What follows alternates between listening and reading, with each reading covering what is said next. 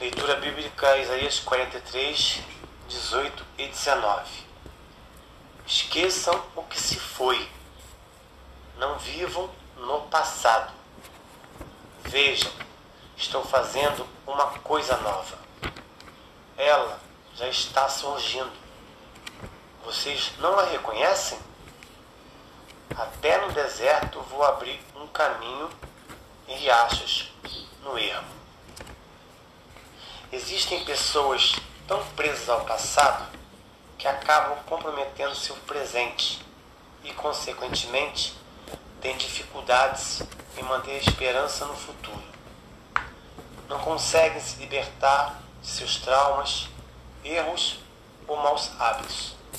Permitem que os sentimentos arrastem pelo tempo, escravizando-os.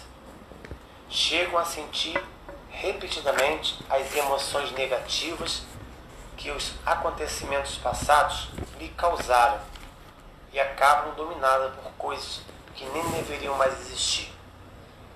O exemplo de Simão na leitura bíblica de hoje mostra que nem mesmo quem já entregou sua vida a Deus está salvo desse problema.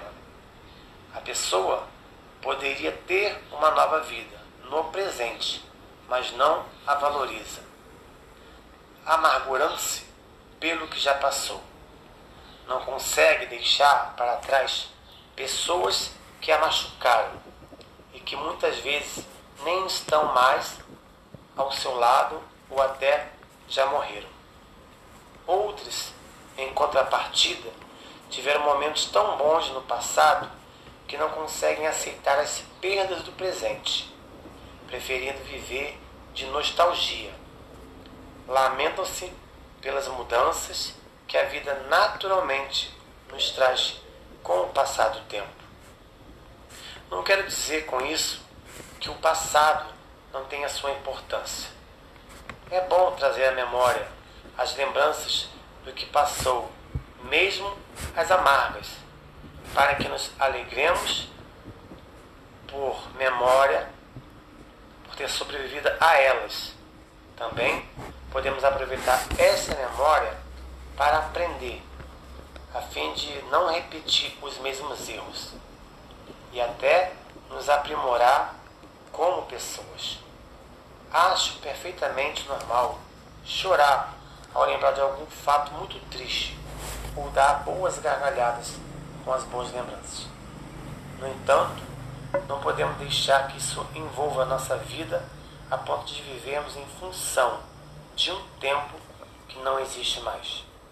É necessário que façamos as bases com o nosso passado para podermos superá-lo definitivamente.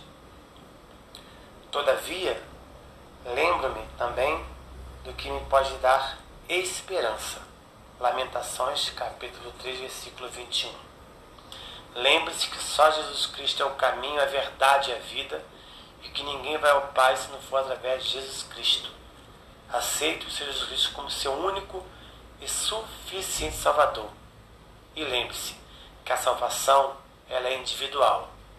Que a graça e a paz de Deus estejam com todos. Graça e paz.